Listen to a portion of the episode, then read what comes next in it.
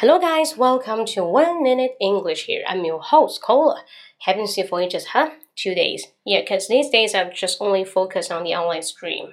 Probably I forgot to give the one minute English knowledge. Alright, and today I want to tell you something about being, B E I N G. How can we put being into our English? For example, you are clever. 你很聪明。它表示你这个人一直很聪明，对不对？它是你的一个属性。You're clever. But I say, why you're being so stupid today? Why you're being B E I N G?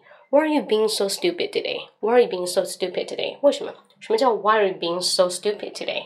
为什么你今天那么反常呢？会变得那么的笨呢？